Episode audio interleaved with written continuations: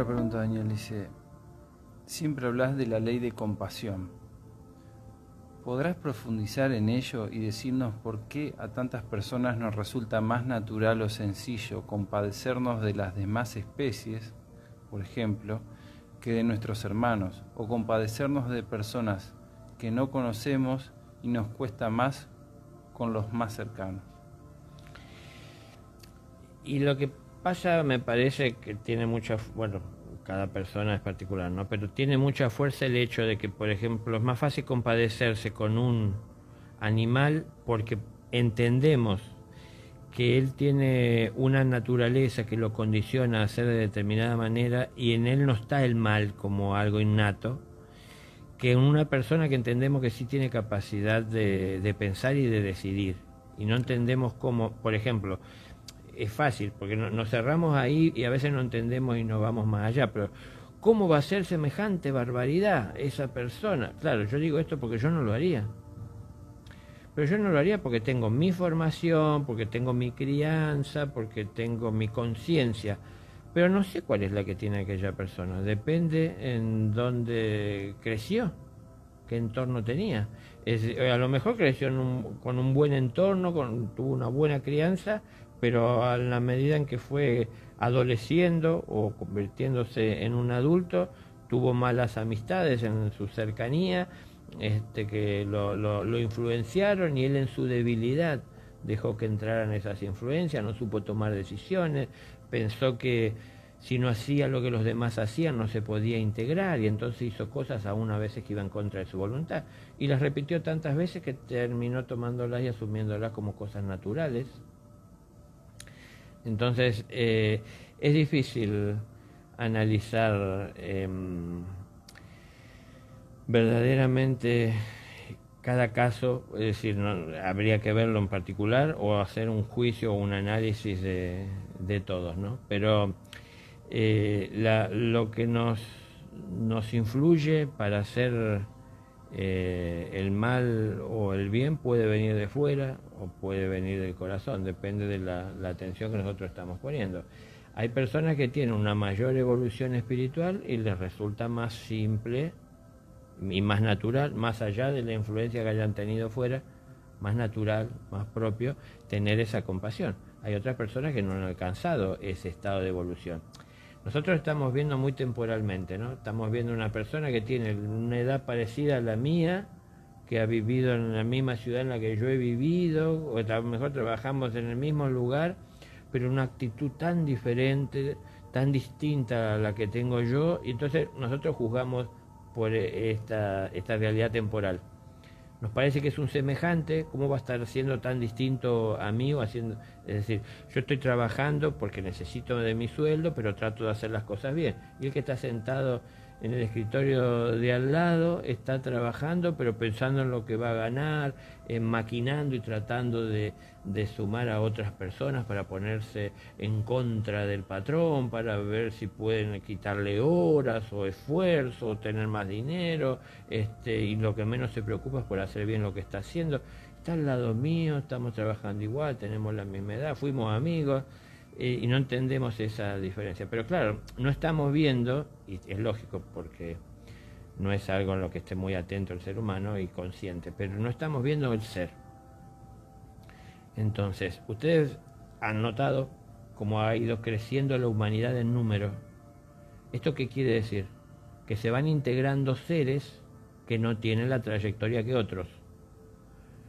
Entonces, hace decenas de miles de años que vienen encarnando algunos seres, pero hay otros seres que hace pocos cientos de años que están encarnando, los que se van incorporando. Entonces, aunque yo lo vea semejante, tiene un cuerpo físico igual que yo, nació, nacimos el mismo día, las la horas parecidas, este, por ejemplo, en un caso de una hija mía, la, más la más pequeña, el mismo día, creo que con dos horas de anticipación, en el mismo sanatorio, nació una criatura que tiene el mismo nombre, este, Abril se llama mi hija, y Abril también se llama igual, María Abril, las dos, y tan distintas, hasta fueron a la misma escuela, y distintas personalidades. No voy cualquier padre diría que su hija es, la mejor, ¿no? Pero no voy a decir eso. Este, no, tendría importancia. Pero quiero decir, se dan esos casos y uno dice, ¿cómo puede ser que haya tanta diferencia? Porque lo, he escuchado. Vos los hermanos, hasta inclusive gemelos también. Exacto. Pero bueno, por eso, hay, es el ser. Entonces, hay personas que tienen esa sensibilidad porque lo han desarrollado y han estado en contacto y pueden tener más afinidad, a lo mejor, con los animales, con las plantas, con la naturaleza eh, que con la naturaleza humana, con el propio ser humano.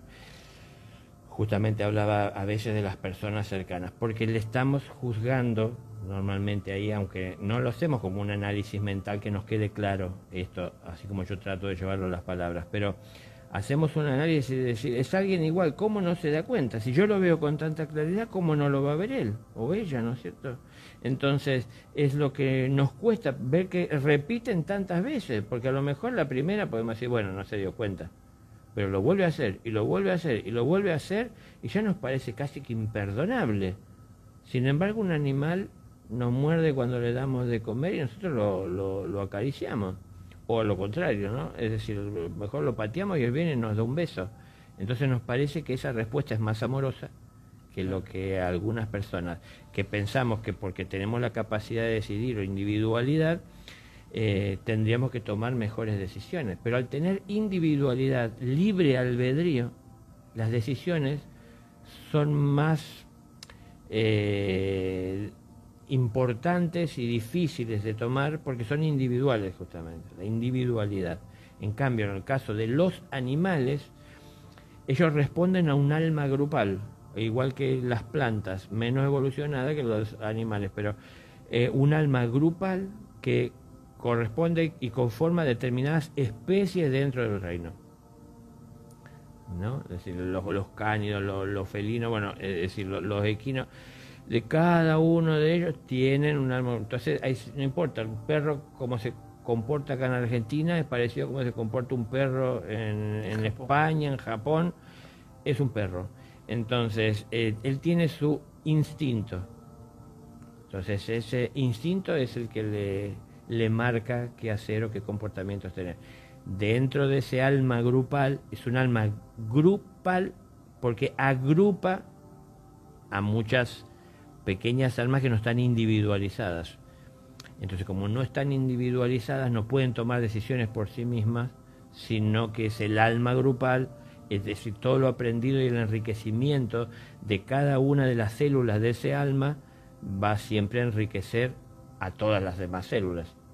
Entonces son cosas que se van, se van transmitiendo. Y después que son más permeables, a veces un animal, al estar cerca, al aprender ciertas cosas, que una persona que está cerca, que decide, que define, que analiza, que es más crítica. Entonces, bueno, eh, pues, eh, hay, mucho que ver en, el entorno de todo esto, pero somos individuos y tenemos nuestra evolución. Como digo, a veces podemos estar en una clase escuchando a un profesor que nos enseña y nos enseña con claridad una cantidad grande de, de personas, por poner un número, 100 personas, pero puede haber alguna persona que es la tercera encarnación que tiene y hay otra que ya ha tenido 150. Entonces, no es lo mismo las experiencias que tuvo que tuvo 150 encarnaciones, todo lo que ha ido aprendiendo, y que él no lo recuerda, no lo sabe. Hay mucha gente que no cree en esto, ¿no? Pero eh, esa formación y esa información que lo fue formando esa realidad que fue viviendo, que le, fue otorgando una conciencia, está presente en el presente. Y entonces hay personas que lo sienten naturalmente y hay otras personas que ni esforzándose lo pueden alcanzar o tienen que esforzarse mucho para poder acercarse. Eh, entonces, bueno, habría que ver o tomar en cuenta todo esto. A la hora, sí.